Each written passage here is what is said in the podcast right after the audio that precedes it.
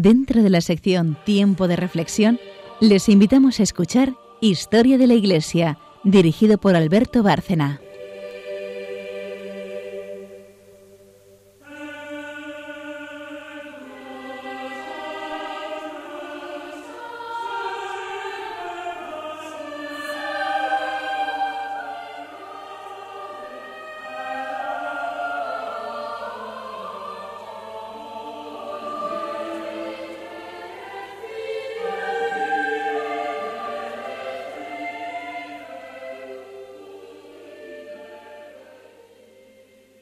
Buenas noches, oyentes de Radio María y de nuestro programa Historia de la Iglesia. Estamos aquí, eh, el equipo habitual. María Ornedo, buenas noches. Buenas noches a todos y gracias por estar aquí. Rosario Gutiérrez, buenas, noches. Carmen Turdemontis. Buenas noches. Pues eh, seguimos tratando de la reforma, en la que llevamos ya varias semanas y el tema no es para menos porque se va manifestando de distintas formas en diferentes países y va dando lugar a varias iglesias reformadas que tienen sus peculiaridades, partiendo de lo que Lutero había proclamado con sus 95 tesis. Hemos visto ya a Calvino y cómo lleva el protestantismo a extremos mucho más eh, radicales y además mm, con convicciones muy diferentes a las de Lutero. Y nos queda un tercer bloque que no hemos tocado aún, por simplificar, que es la reforma en Inglaterra. Lugar donde tiene un carácter muy peculiar, porque está vinculado directamente a la figura del rey, como en ningún otro país. Y eso que también en Alemania vimos que los príncipes van a intervenir, por supuesto, de una forma decisiva. Lutero les va a dar eh, o les va a proclamar nada menos que jefes de las iglesias locales. Pero es que en Inglaterra la historia fue al revés. El rey Enrique VIII, eh, siglo XVI, casado con una hija de los reyes católicos, Catalina de Aragón, eh, pues tiene como dos etapas en su vida totalmente distintas. Primero aparece como un fiel católico que se opone a la reforma, que llega a escribir en defensa de los sacramentos un tratado sobre ellos, en defensa de todos los sacramentos, que le vale lo que él esperaba, el título pontificio que le va a dar León X de defensor de la fe.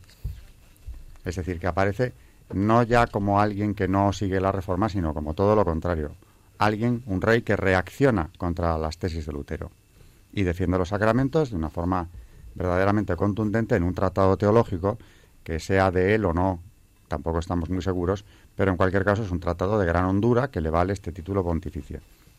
Las cosas van a cambiar más tarde cuando él decida separarse de su mujer, Catalina de Aragón, mujer ejemplar muy querida de los ingleses, por cierto, como buena hija de los reyes católicos de una solidísima formación, que naturalmente no va a aceptar que se la manipule y que no va a seguir el juego de su marido, que pretende que se declare la nulidad de este matrimonio después de llevar casado con ella más de 20 años. Habían tenido varios hijos que mueren en la infancia, salvo una, la futura reina de Inglaterra, María Tudor, de la que luego hablaremos. Ha pasado entre medias que el rey, aparte de la obsesión que tiene por tener sucesión masculina, pues se ha enamorado de Ana Bolena, que era la hermana de una, una amante anterior de, Enrique VIII, pero que consigue eh, encandilarle, vincularle a ella mucho más que su hermana, al extremo de que él se llega a plantear la nulidad matrimonial de Catalina con todo lo que eso significaba para casarse con Ana. Solicita la nulidad con insistencia al Papa, que naturalmente se la niega. Eh, Enrique argumenta que su matrimonio es nulo porque Catalina había estado casada con su hermano previamente, con el príncipe Arturo, eh, príncipe de Gales, matrimonio que no llegó a consumarse. En cualquier caso daba igual. La dispensa se pidió, el matrimonio era perfectamente válido, solo que a él le sobraba a Catalina porque en ese momento ya quiere casarse con su amante, Ana Bolena, y viene ahí, a partir de ahí, una tensión entre el rey y el papa, el, el papa no cede, y finalmente, pues, a Catalina la acaba repudiando directamente, la encierra en un castillo de la frontera eh, inglesa y la va a mantener encerrada ahí el resto de su vida. Primero con su hija y luego ya sin ella. Allí morirá la hija de los reyes católicos sin haber reconocido jamás aquella nulidad que se le impuso. Después de esto, ya en el año 1533, eh, declara nulo el matrimonio porque nombra eh, arzobispo de Canterbury a Cramer, el cual procede a la nulidad y se casa con Ana Bolena, se convierte realmente en un bígamo desde el punto de vista canónico, pero ya de ahí procede la ruptura, porque lo que él eh, un año más tarde consigue es que el Parlamento le apruebe el acta de supremacía de ese año 1534, por la cual se le reconoce jefe supremo de la Iglesia de Inglaterra. Acaba de nacer la Iglesia anglicana. Él tenía buenos asideros porque ya su familia, su dinastía Tudor, había sentado unas bases legales de una enorme autonomía o de un enorme regalismo, sería mejor decir, de la corona sobre la Iglesia en Inglaterra. Él va a rematar el proceso proclamándose jefe. Y esto naturalmente tiene una repercusión doctrinal, porque aunque en principio se habla de cisma más que de herejía, porque Enrique es considerado cismático, se ha llevado a la Iglesia de Inglaterra consigo y se ha proclamado jefe, también se pueden apreciar algunos elementos de herejía, indudablemente, en lo que él sostiene. Porque, en primer lugar, él no solamente niega el primado del Papa, que por supuesto, el jefe es él, sino que además los sacramentos que había defendido con tanto ardor en aquel tratado, que le valió el título pontificio, del que hablaba antes, ahora los niega porque reduce el número de sacramentos que él admite a tres, porque los deja en bautismo, eso cualquier confesión cristiana por supuesto lo admite como sacramento, y luego reconoce la Eucaristía y la penitencia. Naturalmente han desaparecido los demás, incluyendo orden sacerdotal, por supuesto matrimonio, es decir, ha rebajado el valor del matrimonio, por eso hoy vamos a hablar del matrimonio, que es muy oportuno, no es un sacramento, lo dejan estos tres. Añade además algunas peculiaridades, desde luego, indefendibles, como es que en la Eucaristía hay presencia de Cristo por la voluntad del Rey, lo cual claro que es herético y es monstruoso en cualquier caso. Con Enrique ya desaparecen los votos eh, de, de los sacerdotes, aunque mantiene por algún motivo misterioso el celibato, de momento. Vendrá luego un segundo paso. Cuando muera Enrique VIII en 1547, llega el calvinismo a Inglaterra durante el reinado de su hijo Eduardo VI. En esos años ya la situación cambia, la herejía calvinista se va afianzando en Inglaterra, siendo así que había estado perseguida duramente por Enrique VIII, y finalmente cuando muere Eduardo VI y sube al trono María Tudor, vuelve Inglaterra al catolicismo. O sea que conmociones terribles hasta aquel siglo para los ingleses. María Tudor quiere volver, nunca ha perdido la fe católica, es la hija de María de Catalina de Aragón, nieta de los reyes católicos, por tanto, ha profesado siempre íntimamente esa fe católica y en su matrimonio lo que va a buscar es un apoyo también para restaurar la fe católica en su plenitud en territorio inglés. Así que en 1553 sube al trono, va a ser un reinado muy breve porque en el 58 ha muerto ya, y contrae matrimonio con su sobrino, Felipe II de España. Ella era prima hermana del emperador, claro, prima hermana de Carlos V, y ya te ayuda para lo que eran los criterios de la época, más de 30 años, no había podido casarse antes por las circunstancias durísimas en las que le hizo vivir su padre, con esa edad se casa con Felipe II y se convierte, por lo tanto, en eh, una unión, la de Felipe y María, que podía haber sido algo que cambiara el futuro de Europa. Una reina de Inglaterra casada con un rey de España. Precisamente es en el momento en que abdica el emperador, estando casada ya María con Felipe, y él tiene que acudir a Bruselas para esta ceremonia.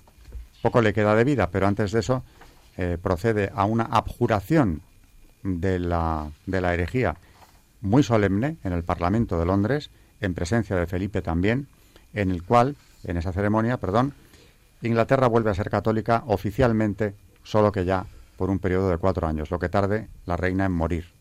Muere joven, desde luego, y después de esto aquellos planes de restauración católica, por supuesto, se disipan. El último acto se vive ya con Isabel I, que sube al trono a la muerte de María, es la hija de Ana Bolena y, por supuesto, con ella ya el anglicanismo se convierte en otra cosa. Tiene elementos, desde luego, calvinistas, elementos luteranos. A partir de Isabel I, que va a reinar durante medio siglo en Inglaterra, aquello sí que se convierte en una herejía absolutamente protestante. Isabel I llega a negar la misa, prohíbe la misa en Inglaterra. Así que ya hemos entrado de lleno en la reforma con elementos venidos del continente, pero puramente protestantes. De modo que ya se ha tocado la fe, Enrique VIII lo hizo, lo va a hacer muchísimo más su hijo y desde luego infinitamente más su segunda hija, la tercera hija que le sucede en el trono, Isabel I. Eh, antes de pasar a, analizar lo que significó la reforma, o mejor dicho, el anglicanismo, en el conjunto de la Iglesia Católica, me gustaría que aquí hicierais algún comentario sobre el tema. María, Carmen, Charo, ¿quién, quién quiere empezar comentando algo? Bueno, pues aquí de nuevo vemos otra vez la huella de Lutero, porque yo creo que es ahí donde empieza todo. Eh, de nuevo, un rey utiliza la religión a su antojo y para sus intereses, en este caso matrimoniales, como ya hicieron los príncipes con Lutero, como ya se hizo con Calvino, volvemos otra vez a la misma historia, unos años después con Enrique VIII, mm, como la Iglesia no le dejaba mm, que, su matrimonio con Catalina de Aragón fuera nulo, decide mm, tomarse la religión por como él le viene en gana y rompe con la Iglesia, rompe con el Papa y se proclama, como bien has dicho, eh, el Cabeza de la Iglesia. Cabeza de la Iglesia de Inglaterra. De Inglaterra, efectivamente. Eso llega hasta nuestros días, es otra nueva rama protestante, es el anglicanismo, y pues vemos otra vez la huella, la huella de, de la influencia que tiene el poder en, en, estos asuntos religiosos que, como ya he dicho, empezó todo con Lutero y que prosigue con Calvino y ahora, como vemos, con Enrique VIII, que es la tercera gran cabeza de estas ramas protestantes que empiezan en esta época. Efectivamente, Carmen ha clarificado en su resumen la situación de la Europa reformada. Lutero, Calvino y, por supuesto, Enrique VIII, que va a hacer un compendio de las dos ramas del protestantismo que se consolida con su hija Isabel I. Y Inglaterra empieza a vivir tiempos durísimos para la Iglesia Católica, de una persecución terrible de la que apenas se habla, pero que yo he conocido no hace tantos años he profundizado en el tema y verdaderamente es asombroso lo que sufrieron los católicos y las muestras de heroísmo que se vivieron colectivamente. Sí, porque los suplicios eran de una crueldad inimaginable. Por ejemplo, Charo. Por ejemplo, cuando se les colgaba, antes de morir se les abría en canal, como a los animales, se les sacaban las entrañas, luego se les decapitaba, se colgaba la cabeza en una pic. Bueno, es que es mm, difícil de imaginar. ¿Sabes cómo se llamaba esa pena? Mm. La pena que se, se aplicaba a los católicos. Muerte agravada que, como tú dices, consistía en eviscerar al reo antes de colgarle. ¡Qué barbaridad! Y eso se reservaba para, mm, sobre todo, sacerdotes católicos que fueran hallados predicando o celebrando la misa. Por eso en Inglaterra hay toda una ruta de casas que se han conservado de la época Tudor. donde se escondían los sacerdotes, los priest Exactamente. Porque estaban perseguidos y eso de la muerte agravada se va a mantener durante mucho tiempo. De hecho, Inglaterra se, embarca ya en una lucha religiosa durísima que llegará al culmen con los Estuardo más tarde, dinastía de origen católica, porque vienen de María Estuardo, pero durante la cual también se mantiene la persecución, aunque dentro de la familia, curiosamente, hay una dicotomía, porque como si la influencia de María Estuardo se hubiera mantenido misteriosamente en ellos, periódicamente aparecen príncipes o incluso reyes, como Jacobo II, que son católicos, a pesar de que son a la vez jefes de la Iglesia de Inglaterra.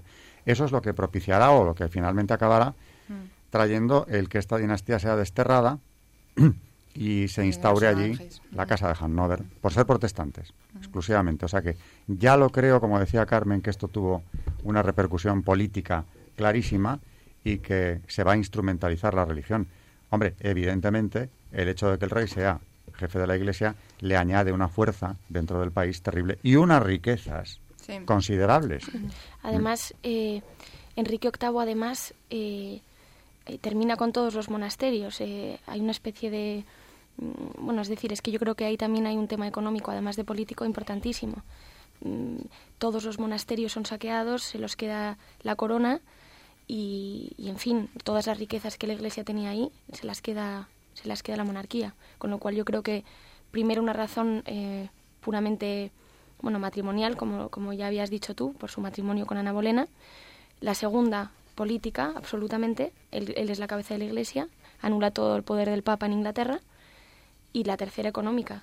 O sea que realmente, más que un tema religioso, son otros temas, como siempre han sido en realidad en estos grandes cismas. Claro, es que es un cisma. Efectivamente, comienza como un cisma. Pero insisto que, aunque es un cisma, y así hay que tratarlo, ya toca cuestiones de fe. Insisto, esos sacramentos que tanto defendió los reduce a tres. Por eso luego hablaremos también del tema. Y empieza a haber una cosecha de mártires ingleses, también muy desconocidos, de los que, bueno, Charo nos va a hablar ah, hoy, creo, de uno de ellos. Tomás Moro. Mm. Claro, gran Sí, pero hay santo. muchos, ¿eh? Pero hay muchos más. También nos vas a hablar de otro, en otro momento. si Dios ¿eh? quiere, de San Juan Fisher. Que también- Y si pudiéramos de San Edmundo Campion y muchísimos que hay. Efectivamente. La historia de, Mm. de Mary Ward, por ejemplo, que es una historia... Sí, sí, porque que además que ella sí que fue una innovadora, porque defendía ya entonces que la mujer tenía que instruirse, cosa que también defendía Santo Tomás Moro. Una inglesa que por católica tiene que huir de su país y emigrar al continente europeo, donde realizará una labor verdaderamente admirable. Pero como tantas jóvenes inglesas católicas eran enviadas al continente para que no fueran educadas y perseguidas por su fe católica, educadas en el protestantismo, cosa que sus padres quieren evitar, y que tampoco se las persiga por su fe. De ahí nace precisamente la primera congregación que dará lugar con el tiempo a las madres irlandesas. Eh, de temas de magisterio, ¿qué nos dice hoy la voz del magisterio? Porque tiene que ver mucho con esto que estamos tratando. Sí, hoy vamos a hablar del matrimonio. Total nada. Entonces, yo antes que nada he traído mm, en el- dentro del libro de Benedicto XVI de la alegría de la fe, como se trata de un sacramento y tenemos que refrescar ¿no? que es un sacramento, que hace mucho que no hablamos de esto, la importancia que tiene, porque ya no solo en el matrimonio, sino en cualquier sacramento, eh, hay una cosa que destaca aquí Benedicto XVI y que es fundamental, y es que sacramento significa que no somos los hombres los que hacemos algo, sino que es Dios el que se anticipa y viene a nuestro encuentro con su actuar, nos mira y nos conduce hacia Él. Es decir, el sacramento no es que nosotros estemos solos en un matrimonio, decir, bueno, es que tenemos que cargar con esto, es que Dios, la gracia de Dios eh, que, que proporciona este sacramento es la base de, nuestros, de nuestro compromiso. Creo que es muy importante.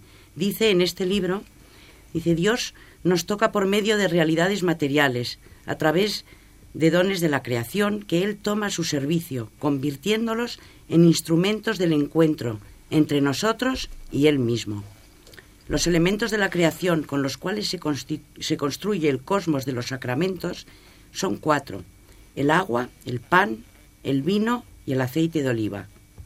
Es decir, que estos elementos tan naturales y que podemos palpar y tocar son los que Dios se- como que se abaja y los convierte en esta maravilla. El agua como elemento básico y condición fundamental de toda vida es el signo esencial del acto por el que nos convertimos en cristianos en el bautismo, del nacimiento a una vida nueva. Mientras que el agua por lo general es el elemento vital y representa el acceso común de todos al nuevo nacimiento como cristianos. Los otros tres elementos pertenecen a la cultura del ambiente mediterráneo y nos remiten al ambiente histórico concreto en el que el cristianismo se desarrolló. Dios ha actuado en un lugar muy determinado de la tierra. Verdaderamente ha hecho historia con los hombres. Estos tres elementos son, por una parte, dones de la creación, pero por otra, están relacionados con lugares de la historia de Dios con nosotros. Son una síntesis entre creación e historia. Dones que Dios de Dios que nos unen siempre con aquellos lugares del mundo en los que Dios ha querido actuar con nosotros en el tiempo de la historia y hacerse uno de nosotros. Bueno, esto es un poco para saber la importancia de, Del sacramento. del sacramento.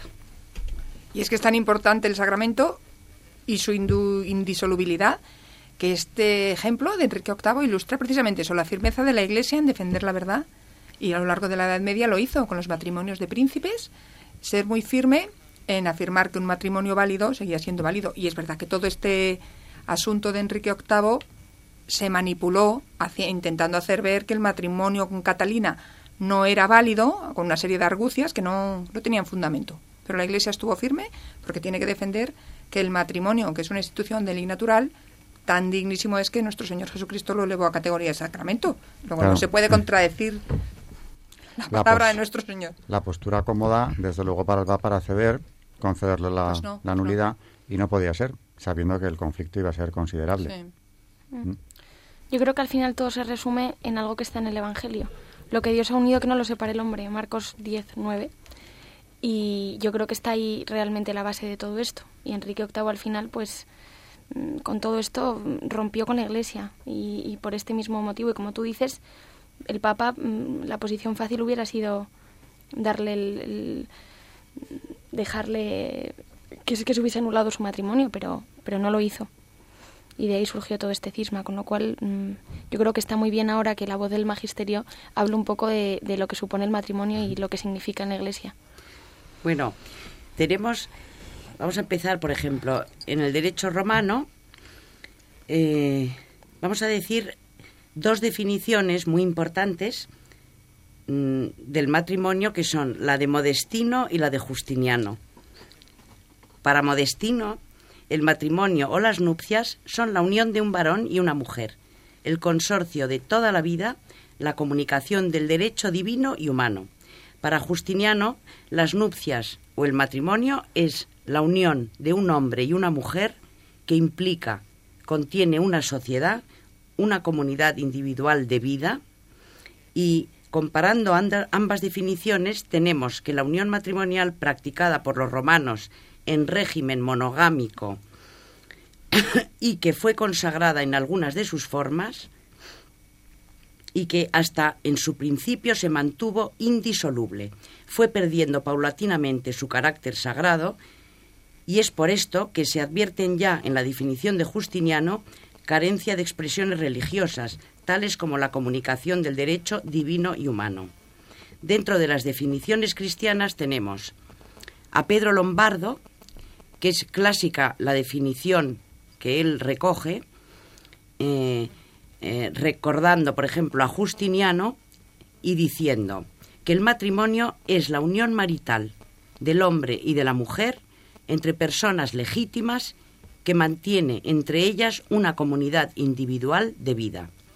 El teólogo Pedro Lombardo acoge en su definición la unión del hombre y de la mujer como esencial, calificando con el, con el añadido adjetivo marital la peculiaridad de esta unión y, resulta, y resaltando con ello la preeminencia del varón del marido.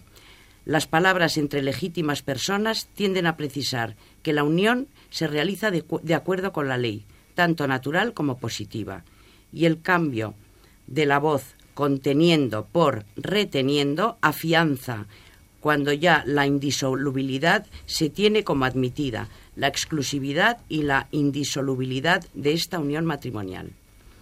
Luego tenemos a Pío XI, que recoge la de Modestino, porque dice, como ya tantos siglos antes había definido el antiguo derecho romano, que matrimonio es la unión del marido y la mujer y el consorcio de toda la vida y la comunicación del derecho divino y humano. El Papa recuerda la definición del jurisconsulto romano cuando habla del matrimonio mixto, precisamente para resaltar la estrecha unión de varón y mujer en la unión matrimonial y los peligros a que se expone la parte católica de perder su fe, ya que el matrimonio es comunidad de vida y de amor y participación en el mismo credo.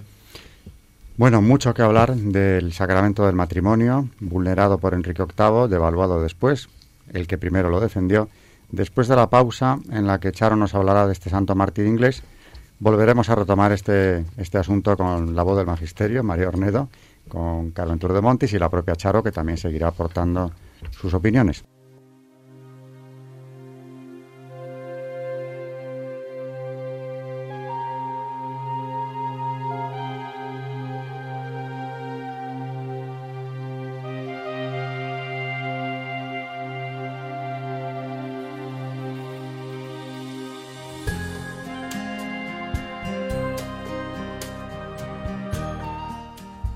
Santo Tomás Moro, mártir, fallecido en el siglo XVI.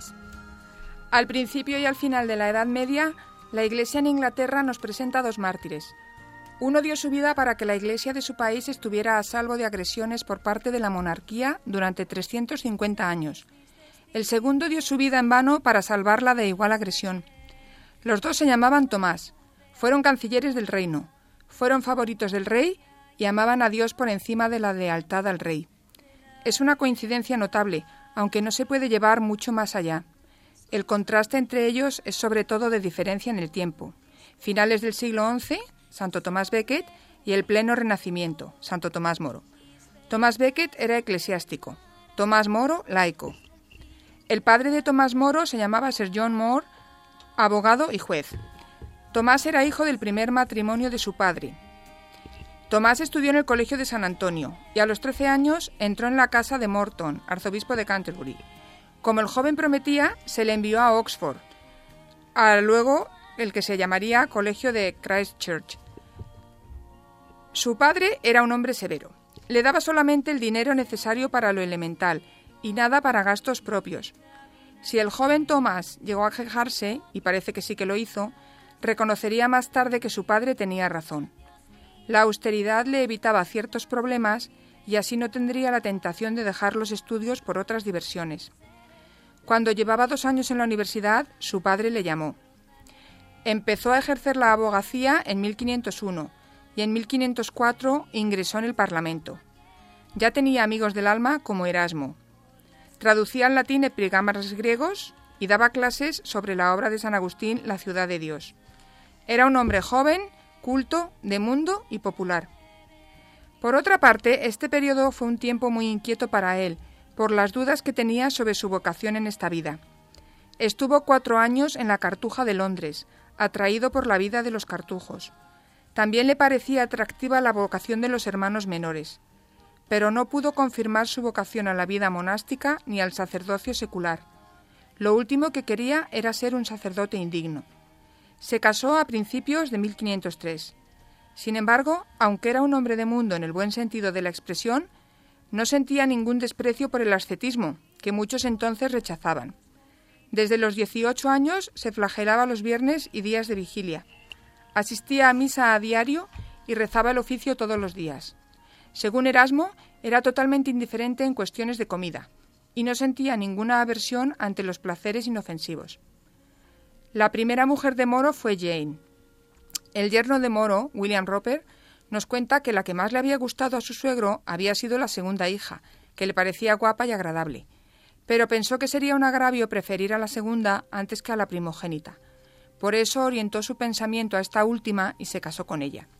Esto fue sin duda un acto de pietas más que de lástima, y hay que señalarlo por lo que nos revela del carácter de Moro y de las características de un caballero inglés. Fueron un matrimonio feliz. Tuvieron cuatro hijos, Margarita, Isabel, Cecilia y Juan. El hogar de los Moro era lugar de instrucción y formación. Era totalmente partidario de la formación académica de la mujer, no por motivos feministas, sino por sentido común, que veía ya expresado en la prudencia y sabiduría de los autores antiguos, como San Jerónimo y San Agustín, por citar solo algunos. La familia rezaba junto al servicio por la noche. En las comidas se leía un fragmento de las Sagradas Escrituras, con un breve comentario. Lo leía en voz alta uno de los hijos. Luego venían la discusión y las bromas. Pero las cartas y los dados estaban prohibidos en la familia. Costeó los ornamentos de una capilla de su parroquia en Chelsea, y ya de canciller cantaba en el coro, revestido con un sobrepelliz. Nos cuenta un autor, en una obra llamada Los Tres Tomás, que cada vez que una embarazada del vecindario iba a dar a luz, Tomás se ponía a rezar hasta que le informaban del feliz desenlace del parto. Visitaba con frecuencia las callejas de la zona para interesarse por las familias pobres. Muchas veces invitaba a comer a sus vecinos más pobres y los recibía con familiaridad y alegría. Casi nunca invitaba a gente rica y rarísima vez invitaba a alguien de la nobleza.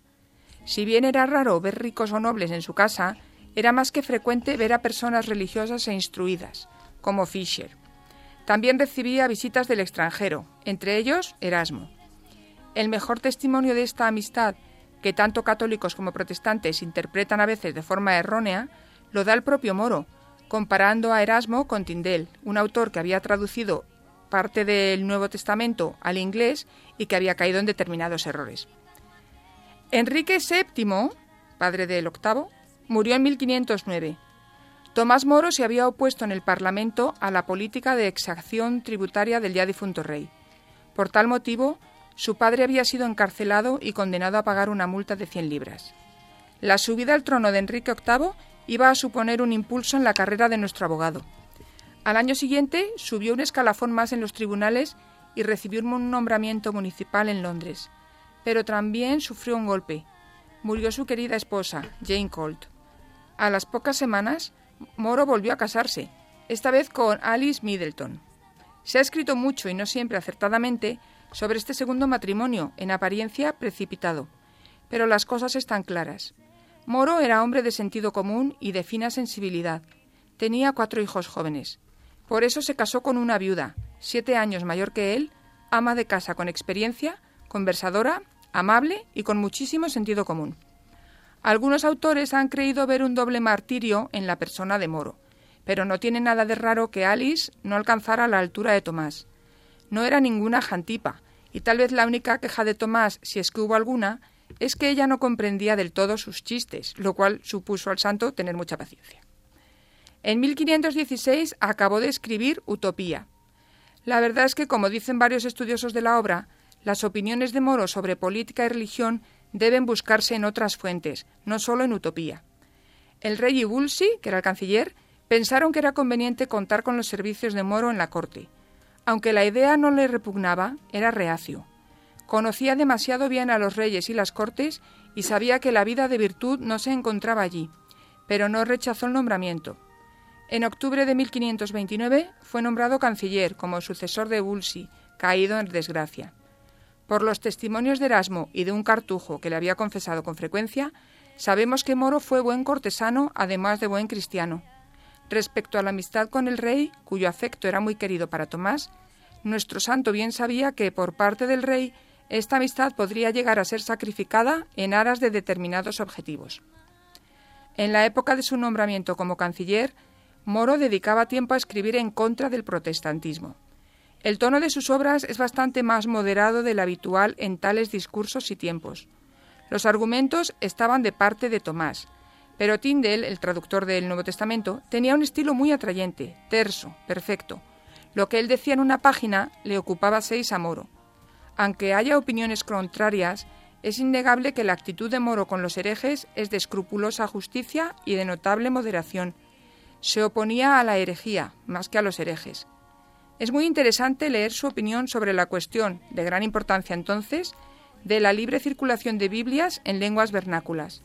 Le parecía recomendable que algunos libros de la Biblia pudieran leerse en las lenguas nacionales, pero otros tendrían que leerse de acuerdo con la autorización del ordinario del lugar.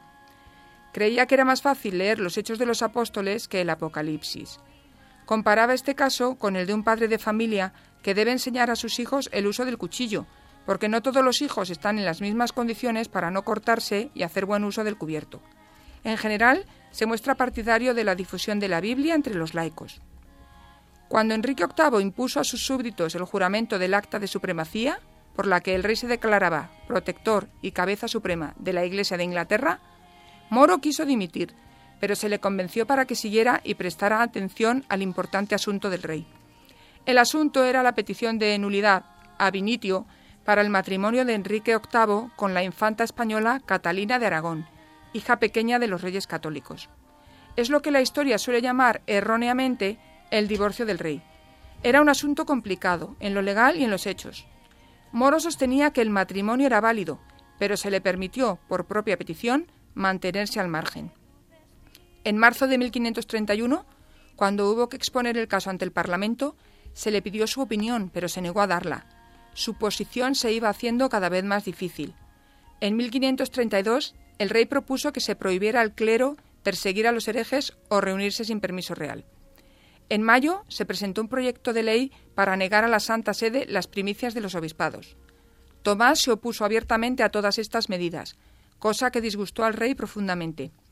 El 16 de mayo, el rey aceptó la dimisión del canciller, después de menos de tres años en el cargo. La pérdida de su salario como funcionario redujo a Moro prácticamente a la pobreza.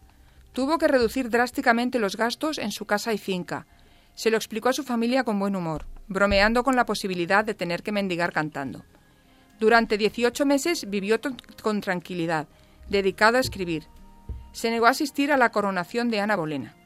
Sus enemigos no cesaban de acechar y llegaron a intentar implicarlo en un caso de traición.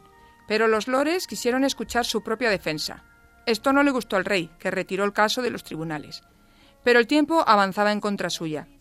El 30 de marzo de 1534, el acta de sucesión exigía a los súbditos un juramento de reconocimiento como heredero del trono del retoño de Enrique y Ana Bolena, la princesa Isabel. Se añadían unos comentarios también sobre la invalidez del matrimonio de Enrique con Catalina y el rechazo a toda autoridad extranjera, fuera príncipe o potestad. La oposición al acta se consideraba alta traición y una semana antes el Papa Clemente VII había declarado válido el primer matrimonio del rey. Muchos católicos hicieron el juramento con reservas, siempre que no fuera contrario a la ley de Dios. El 13 de abril, Tomás Moro y Juan Fischer, obispo de Rochester, fueron convocados al juramento ante la comisión de Lambeth, y ambos se negaron. Tomás quedó encomendado a la custodia del abad de Westminster. Kramer aconsejó al rey que buscara una solución de compromiso, pero no quiso.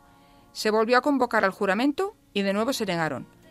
Tomás Moro fue confinado en la Torre de Londres, procedimiento ilegal por el conflicto que se daba entre el juramento y el estatuto.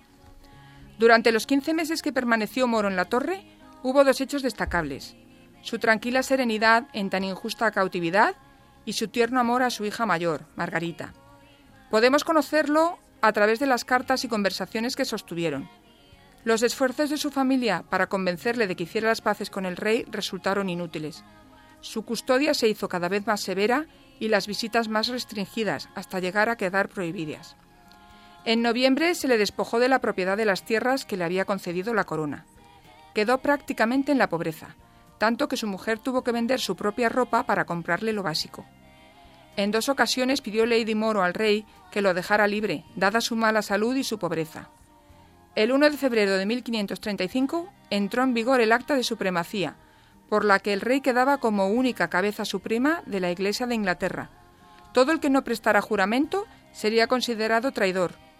En abril, Cromwell fue a consultar a Moro su opinión sobre el acta, pero nuestro santo no le dio ninguna respuesta. El 4 de mayo su hija le visitó por última vez. Juntos vieron marchar hacia el martirio a varios cartujos. Moro observó que iban tan alegres al martirio como el novio y la novia a la boda, mientras que él, pecador, seguía en este mundo sin poder alcanzar aún la felicidad eterna. Cromwell volvió a insistir en que se pronunciara, pero sin éxito. El 19 de junio murieron mártires más monjes cartujos, y el 22 le tocó el turno a San Juan Fisher, el día de la festividad de San Albano, protomártir de Gran Bretaña. Nueve días después, se sometió a juicio y se condenó a Tomás Moro. La enfermedad y el largo cautiverio le habían dejado depauperado, por lo que se le permitió permanecer sentado durante el juicio. Se le acusó de haber supuesto al acta de supremacía en conversaciones mantenidas en la cárcel con miembros del Consejo, así como en supuestas conversaciones con el abogado general. Santo Tomás contestó que él siempre había guardado silencio ante el asunto y que el abogado general juraba en falso. Recordó al jurado que hay que ser fiel a la conciencia y al alma. Fue declarado culpable y se le condenó a muerte. Entonces afirmó con clara voz que ningún ser temporal podría ni debería ser cabeza de lo espiritual. Al igual que San Pablo había perseguido a San Esteban y ahora los dos están juntos en el cielo, Moro confiaba en que al final de los tiempos sus jueces y él pudieran también reunirse en la salvación eterna. Camino de la torre se despidió de su hijo y de su hija, escena conmovedora que describe su yerno. El propio santo la cuenta en una carta que envió cuatro días después a su hija. El 6 de julio, por la mañana, se le anunció que moriría ese mismo día a las nueve. El rey había conmutado la pena de muerte, que consistía en ahorcamiento y descuartizamiento, por la de decapitación. Santo Tomás lo agradeció, dijo que rezaría por el rey, consuló al amigo que se lo había comunicado y se vistió con sus mejores ropas. Caminó tranquilamente hacia el lugar de la ejecución, hablando con varias personas que se encontró en el camino, y subió al patíbulo, haciendo una broma incluso al encargado de la ejecución. Pidió oraciones a los presentes, afirmó que moría por la Santa Iglesia Católica y que era un buen siervo del rey, pero en primer lugar de Dios. Recitó el miserere, besó y dio ánimos al verdugo, se cubrió los ojos, se arregló la barba y murió al primer golpe. Tenía 57 años. Se le enterró en la iglesia de Saint Peter ad Víncula, dentro de la torre. Su cabeza, tras quedar expuesta en el puente de Londres, le fue entregada a su hija Margarita y se depositó en la iglesia de St. Dunstan, en la capilla de los Roper, en Canterbury. Moro fue beatificado con otros mártires ingleses en 1886. Se le canonizó en 1935. De no haber muerto como mártir, se le podría haber canonizado como confesor. Algunos santos han llegado a tan alto honor por redimir con el martirio una vida de indiferencia o pecado. No fue el caso de Tomás Moro. De principio fue un hombre santo, que vivía en el espíritu de la oración, y que vivió en los lugares corrientes del mundo, el hogar, la familia, los eruditos y los abogados, los tribunales, los consejos y las cortes de los reyes. Es el patrón de los políticos. Celebramos su festividad el 22 de junio.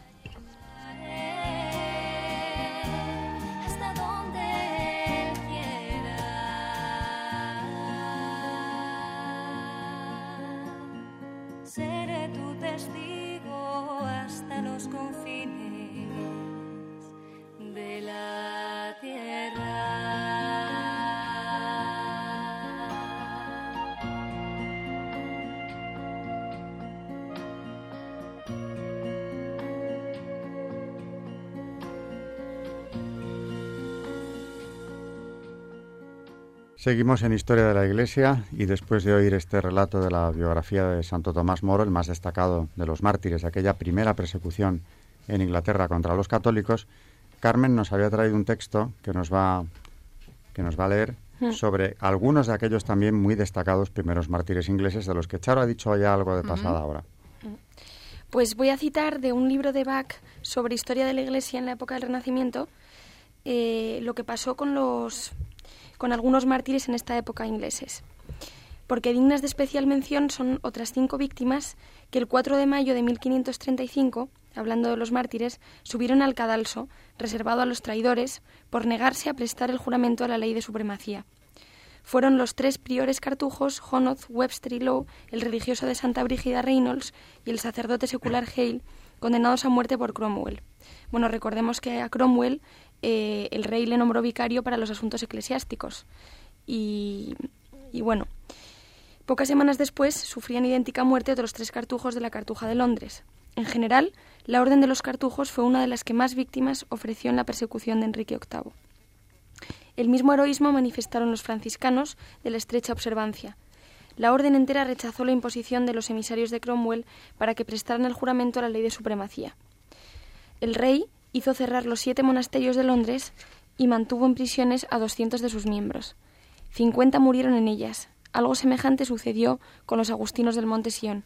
Por esto se ha podido observar que las tres órdenes religiosas de los cartujos, franciscanos observantes y agustinos, constituyen una honrosa excepción de la defección casi universal de los católicos ingleses. O sea que vemos aquí eh, como mm, eh, en esta persecución que fue muy dramática también tenemos, bueno, como nos ha contado Charo, a Tomás Moro y tenemos a, estos, a estas tres eh, órdenes sacerdotales que fueron verdaderamente honrosas para los católicos. Y volvemos a tocar el tema del matrimonio en los minutos que nos quedan de programa en Historia de la Iglesia.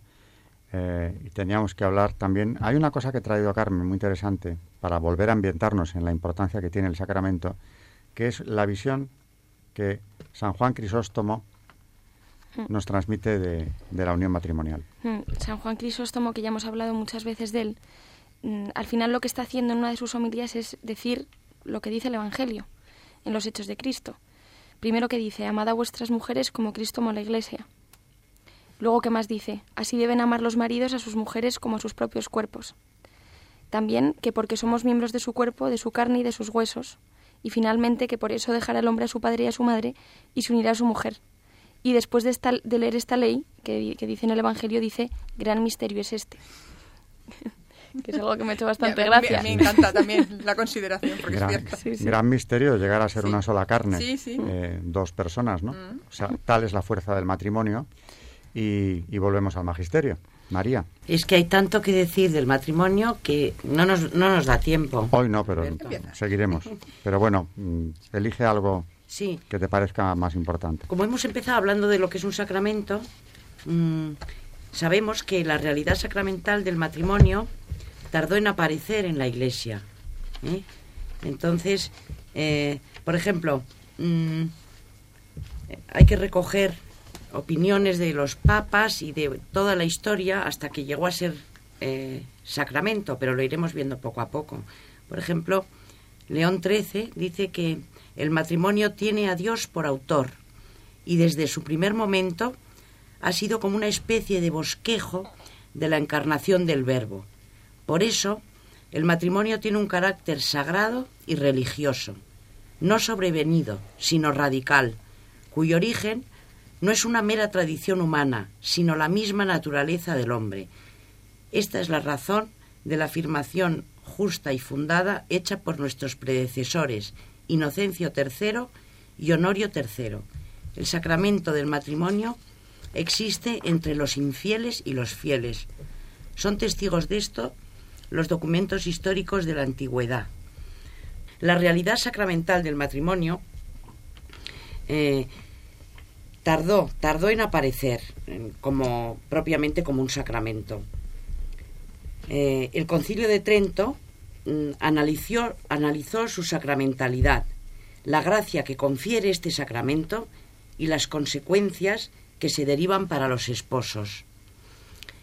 Entonces, por ejemplo, en los cuatro primeros siglos, los escritos de los padres de la Iglesia, que Carmen nos estaba diciendo de San Juan Crisóstoma, y, y escritores eclesiásticos, declaran la bondad y santidad del matrimonio y contienen indicaciones, conceptos preciosos de los cuales deducimos aquellas notas que nos permiten afirmar que el matrimonio fue instituido como sacramento de la nueva ley. Entonces, tenemos varios puntos a tener en cuenta como son, primero, la intervención del ministerio eclesiástico desde el principio. Segundo, la bendición de la unión matrimonial por Cristo. Tercero, el matrimonio cristiano como prenda segura de que Dios les otorgará en el futuro las gracias que necesitan. Cuarto, que el matrimonio es símbolo de la unión de Cristo con la Iglesia. Y esto es fundamental. Y también mm, veremos lo que dice el Concilio Vaticano II en cuanto a esto. También, quinto, el matrimonio es llamado sacramento. La traducción latina de las palabras griegas, mysterion mega, y que se cita para estudiarlo, es eh, en San Agustín, donde vemos mm, claramente esto. Recuerda a Tertuliano y contempla, tanto en el matrimonio de Adán y Eva como en el actual, un símbolo y una figura y una alegoría que anuncia la unión de Cristo con la Iglesia.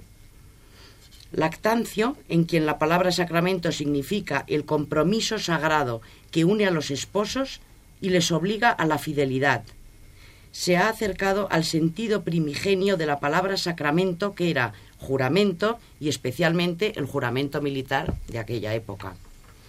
Y luego el punto número 6, mm, que es San Agustín en el camino de la evolución sacramental del matrimonio. El santo obispo de Hipona recoge tanto la palabra sacramento como el simbolismo de la unión de Cristo con la Iglesia, profundizando en los conceptos y añadiendo nuevos matices.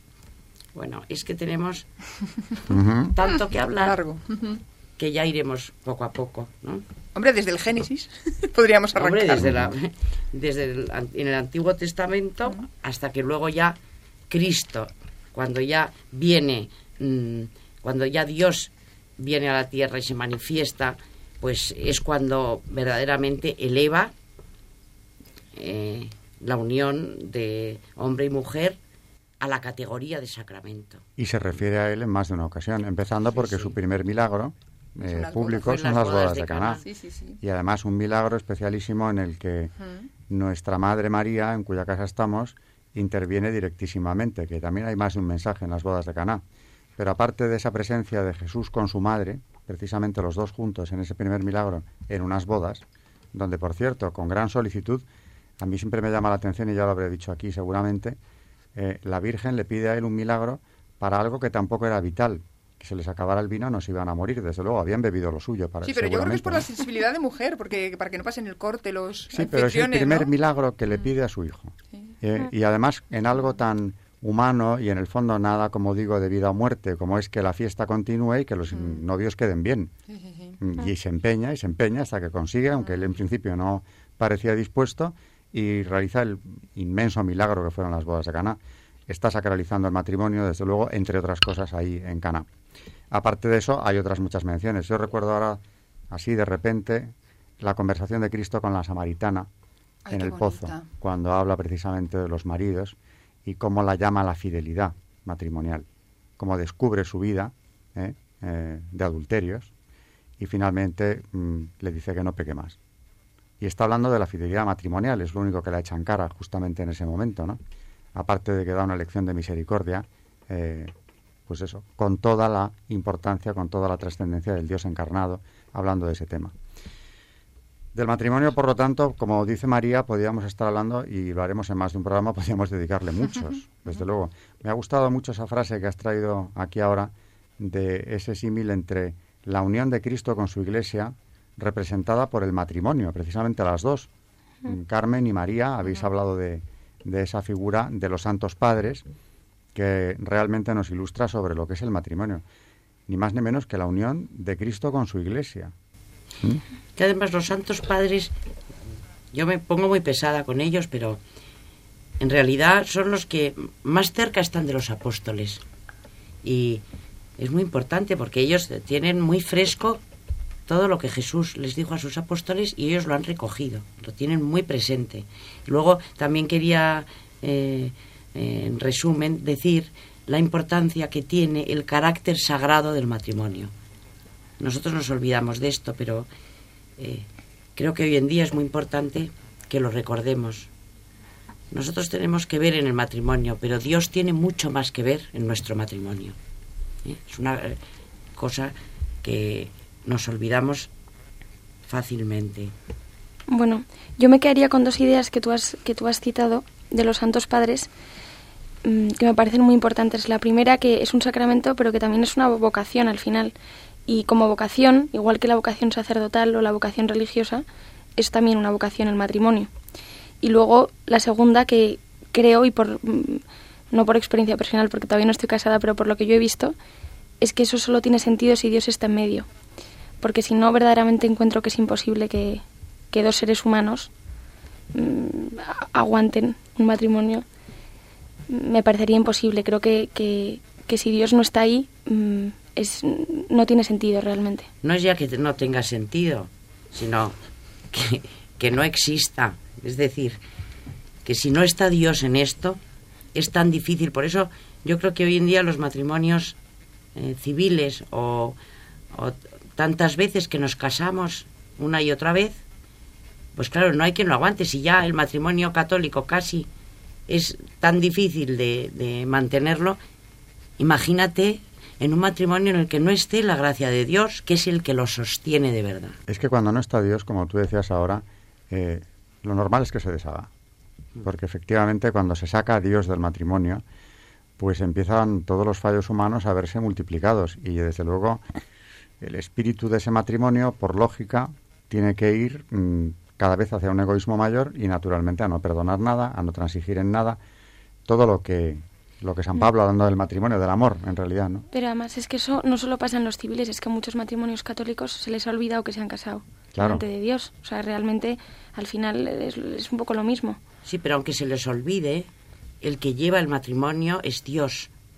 Igual en cualquier vocación, un sacerdote, eh, ellos mismos lo dicen. Sí, pero yo creo que Carmen quiere decir con mucho acierto que hace falta mucha colaboración humana. Mm. No, y que además, por supuesto, Dios va a estar ahí porque es un sacramento, con lo cual la gracia está. Pero yo creo que se refiere a que cuando el hombre o la mujer o los dos se quieren olvidar o se olvidan de que Dios está, porque Dios está, pero la gracia no puede actuar igual si tú le das la espalda. Y en muchas parejas realmente lo que ocurre es que ni le han dado la importancia que tiene, aunque se hayan casado canónicamente, o se les ha olvidado que la tiene, y en definitiva lo tratan como algo muy inferior a lo que es. Como decía también Carmen, es una vocación, una vocación que te da Dios. Te va a dar la fuerza, pero te ha llamado al matrimonio. Mm, es algo eh, de una importancia, de una trascendencia en la vida de una persona que un matrimonio bien vivido santifica, desde luego, a la persona, a los dos cuerpo místico de Cristo es la Iglesia y su esposa, esposa de Cristo, como ese símil de los padres de la Iglesia hablando de la unión del hombre y la mujer en matrimonio. ¿Mm? Eh, había otro texto, María, si nos da tiempo aún en unos minutos, de alguna cita o, tú tenías algo también sobre esto. Pues sí, si seguimos un poco con, con Juan Crisóstomo, yo me quedaría que con un, con un con una cita de una de sus homilías que dice, En efecto, un miembro nuestro necesario es la mujer, y por ello especialmente hay que quererla. Enseñando esto mismo, Pablo decía, Así deben amar los maridos a sus mujeres como a sus propios cuerpos, porque nadie aborreció jamás su propia carne, antes bien la alimenta y la cuida con cariño, lo mismo que Cristo la Iglesia, pues somos miembros de su cuerpo, de su carne y de sus huesos. O sea que al final es lo que hemos estado hablando antes, que es la unión de Cristo con la Iglesia, también es la unión matrimonial. Y, creo que, San Juan Crisóstomo lo, lo, habla muy bien en esta, en esta homilía. Y es muy fuerte. Mm. Un solo cuerpo, volvemos a la idea de un solo cuerpo y una unión parecida o, vamos, solo comparable a la de Cristo con su Iglesia.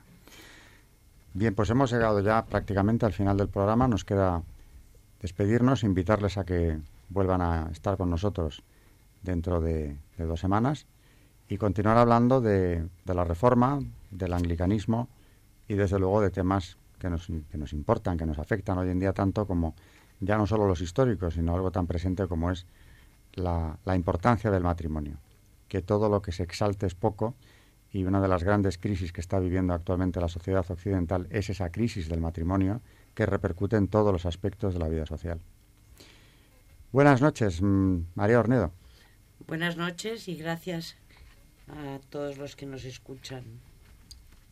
Y a ti por el magisterio que nos traes. Buenas noches, Charo Gutiérrez. Mm, hasta el próximo programa, si Dios quiere. Gracias por tus santos también. y buenas noches, Carmen Turo de Montis. Pues buenas noches y muchas gracias por escucharnos. Y a ti por tus textos y opiniones. Buenas noches a todos los oyentes Historia de la Iglesia en Radio María y hasta el próximo programa.